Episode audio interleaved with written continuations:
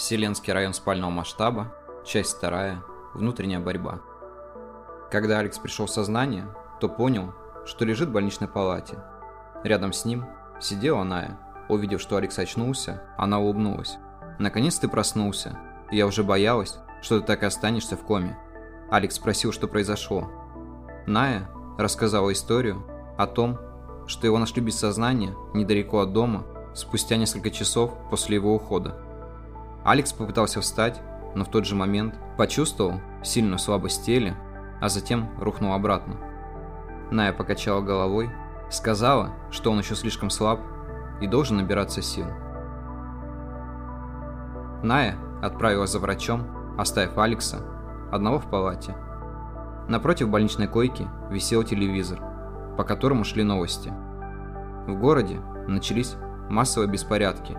Тысячи людей вышли на площади, выдвигая требования снять управляющего с поста.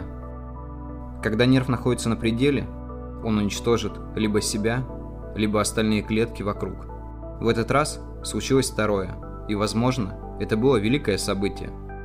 Диктор предупредил о том, что ради безопасности мирных жителей просят не выходить на улицы без особых причин. Также был объявлен комендантский час с 6 вечера до 8 утра – в следующем кадре показали самого управляющего, который выражал неподдельное возмущение действием протестующих, указывал на график роста зарплат и на снижение цен. Несколько раз повторил, что все происходящее спланировано и оплачено людьми, которые заинтересованы в его свержении. Еще никогда в городе не происходило ничего подобного. Ная вернулась обратно вместе с врачом.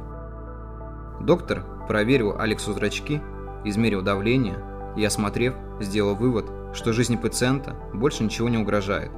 Алексу очень хотелось вернуться домой, но врач настаивал. Необходимо провести под наблюдением медиков еще одну ночь. Ная уверила Алекса, что так будет лучше, пообещав, что приедет за ним утром. Часы посещения заканчивались, и ей нужно было покинуть пределы больницы. Смотря ей в глаза, он понимал, что Ная именно тот человек, которого можно назвать своим. Еще никогда Алекс не видел столько преданности и понимания в чем-то взгляде. То, что происходило между ними, было чем-то большим, чем любовь. Казалось, что этому нельзя было дать название, лишь можно ощутить, как теплое прикосновение ветра. Все, что он считал любовью до встречи с Наей, сейчас напоминало дешевые трагические истории. В этот момент Алекс осознал, что только смерть может разлучить их но в глубине души надеялся, что она наступит весьма нескоро. Впереди их ждет долгая и счастливая жизнь, как у Летова. Около полуночи во всей больнице отключился свет. Вначале погас экран телевизора, следом люминесцентные лампы. Откуда-то из коридора послышалось шарканье чьих-то шагов. Открыв глаза, Алекс ощутил тревогу. Выглянув в коридор, он увидел, как несколько темных фигур вдалеке движутся в его сторону. От испуга тело словно парализовало. Алекс не мог пошевелиться, но, к счастью, в тот момент, когда между ним и незнакомцами оставалось около 10 метров, он смог выбраться из оков собственного страха и спрятаться за дверью. Через щелку было видно, как три человека друг за другом зашли в палату. Не произнося ни слова, они начали проверять каждый темный угол, пытаясь обнаружить Алекса. И действовали они настолько аккуратно, словно готовились к этому очень долгое время. Когда же, видимо, осознали, что Алекса им не найти, один указал жестом на выход. Наблюдая за тем, как странные люди покидают палату, Алекс затаил дыхание. Казалось, одно неверное движение, и его обнаружат. Такой исход мог привести к не очень хорошим последствиям. В момент, когда последний проходил мимо, что-то заставило Алекса дернуться. Дверь со скрипом распахнулась, и он застыл перед ними с широко раскрытыми глазами, которые с каждой секундой все больше наполнялись страхом. В момент, когда Алекс был готов провалиться сквозь землю, стоящий впереди снял маску и протянул руку. «Не узнал меня, друг?» Всмотревшись в улыбающее лицо, Алекс еще больше раскрыл глаза от удивления. Это был Грег. Задав ему вопрос, что происходит, он не получил ответа. Грег лишь указал жестом в сторону выхода, давая понять, что подробности будут позже. Возле главного входа их ждала машина. Алекс выдохнул. Казалось, что все позади. Когда двое остальных сняли маски, он понял, что не знает их, но задавать вопросы пока не стоило. Поэтому, откинувшись на заднее сиденье, он просто сидел и смотрел в окно.